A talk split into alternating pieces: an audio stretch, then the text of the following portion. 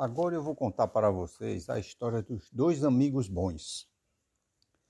Numa aldeiazinha, já no meio do, do mato, nesses interior brabo, moravam dois amigos, todos dois com 18 anos. Eles tinham exatamente a mesma idade porque tinham nascido exatamente no mesmo dia e no mesmo ano.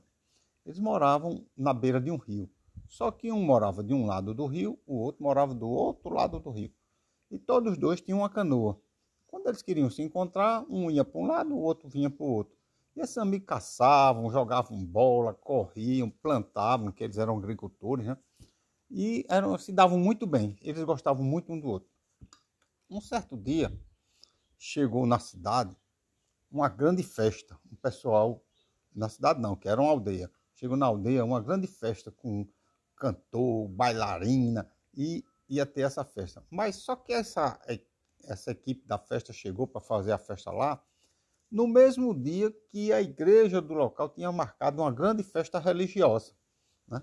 Então, no mesmo dia, na mesma noite, ia ter uma grande festa com cantoria, com dançarina, com cantor e também com, é, com a missa, que ia ser uma missa campal, onde as pessoas iam passar a noite todinha orando, né, pedindo a Deus proteção, saúde, prosperidade. E os amigos não se falaram nessa noite, não combinaram nada. E quando foi no horário que começava, que começava as duas, exatamente no mesmo horário, um pegou um barco e foi para a festa. O outro pegou o barco e vinha para a missa. E os dois se encontraram exatamente no meio do rio. Pararam e disseram, tu estás indo para onde? Eu estou indo para a festa, vou ficar lá na festa a noite todinha. E tu? Eu estou indo para a missa, vou passar a noite todinha orando ao Senhor, rezando lá olharam um para o outro, ficaram pensando e continuaram seus caminhos. Um foi para a festa, o outro foi para a missa. E assim passou-se a noite de madrugada. Quando foi no outro dia, eles foram, voltaram para suas casas, né? E aí não se encontraram, né? Cada um voltou num horário diferente, não se encontraram mais e ficaram. A festa foi no sábado, no domingo, à tarde, depois que eles dormiram a manhã todinha no domingo, descansaram ia ter na aldeia uma corrida que era uma corrida anual, onde todos os meninos que tinham, todos os rapazes que tinham entre 18 e 20 anos corriam e quem ganhasse a corrida ganhava uma medalha. E aquilo para eles era muito importante, porque eles ficavam com aquela medalha e ficava todo mundo elogiando, as meninas achavam bonito, e ele, esse rapaz que ganhava ficava muito orgulhoso. Então, eles disseram, vamos, pra, vamos correr, vamos, porque todo ano eles corriam. Aí quando deu o tiro, pá, para carreira, os dois saíram numa carreira tão grande, um competindo com o outro, cada um que quisesse ganhar a medalha. E passaram na frente de todo mundo, deram a volta na aldeia e pei, chegaram os dois exatamente no mesmo tempo. Não deu para ninguém conseguir distinguir quem ganhava ou quem não ganhava. Ficaram lá discutindo, discutindo, mas todo mundo dizia: não, chegaram empate, chegaram empate. E agora só tem uma medalha. Como é que faz? Se fosse dinheiro, dividia para dois, mas era uma medalha, não iam partir a medalha em duas. Aí disse, como é que a gente vai decidir isso? Aí chamaram o padre, né? Que a festa era a festa da... Isso aí era uma continuação ainda da festa da igreja, né? É, aí chamaram o padre. E o padre dessa cidade era um padre muito bondoso, já era velho, um padre muito espiritualista, que tinha muito poder. Aí o padre olhou os dois e disse eu vou dar o prêmio, como vocês dois chegaram igual, eu vou dar o prêmio àquele que tiver a alma mais pura. Quem tiver a alma mais pura, eu vou dar o prêmio. Eu vou ali orar, pedir proteção a Deus e conhecimento para que eu não seja injusto. E o padre foi-se embora fazer as orações dele. Ficou lá rezando um texto e aí ficou todo mundo esperando, aguardando que o padre viesse dar a solução. Quando foi mais tarde, o padre chegou, aí todo mundo da aldeia, eita, quem vai ganhar, quem vai ganhar?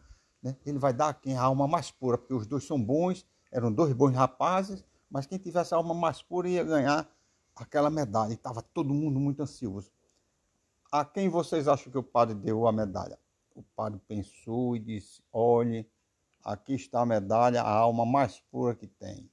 Aí chamou o rapaz que estava na festa e pegou e deu a medalha a ele. Quando ele recebeu a medalha, ele pegou e, e compreendeu que, na, no, na, compreensão dele, o padre tinha errado. Aí, aí ele era muito honesto, ele disse: Isso, padre, o senhor está errado. Olha, o senhor está me dando essa medalha, mas ontem eu passei a noite todinha bebendo e dançando e namorando na festa. Passei, foi uma festa boa danada. E meu amigo aqui passou a noite todinha na missa orando, pedindo salvação ao Senhor, pedindo proteção, pedindo conhecimento. Né? Aí o amigo chegou e disse: Foi isso mesmo, seu padre.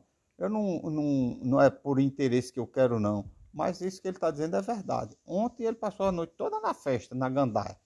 E eu passei a noite toda na missa. Eu acho que quem merece sou, sou eu.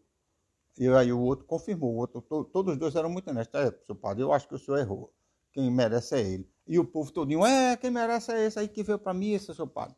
Mas o padre era muito sábio. O padre disse, um momento, deixa eu falar. Você é verdade que veio para a missa. Né? Inclusive eu lhe vi. Você estava aqui na missa, estava orando junto com a gente.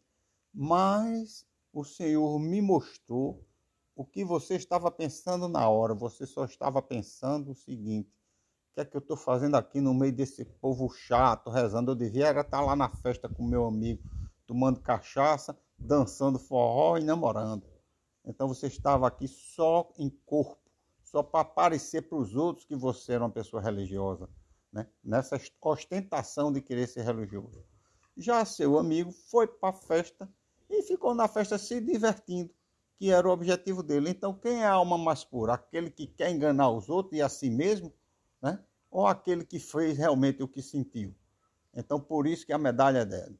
E assim tem muita gente que é assim, que faz as coisas para aparecer para os outros que é bonzinho e que é religioso. Assim acaba a nossa história e é, entrou numa perna de pinto saiu numa perna de pato. Seu rei mandou dizer que você contasse quatro.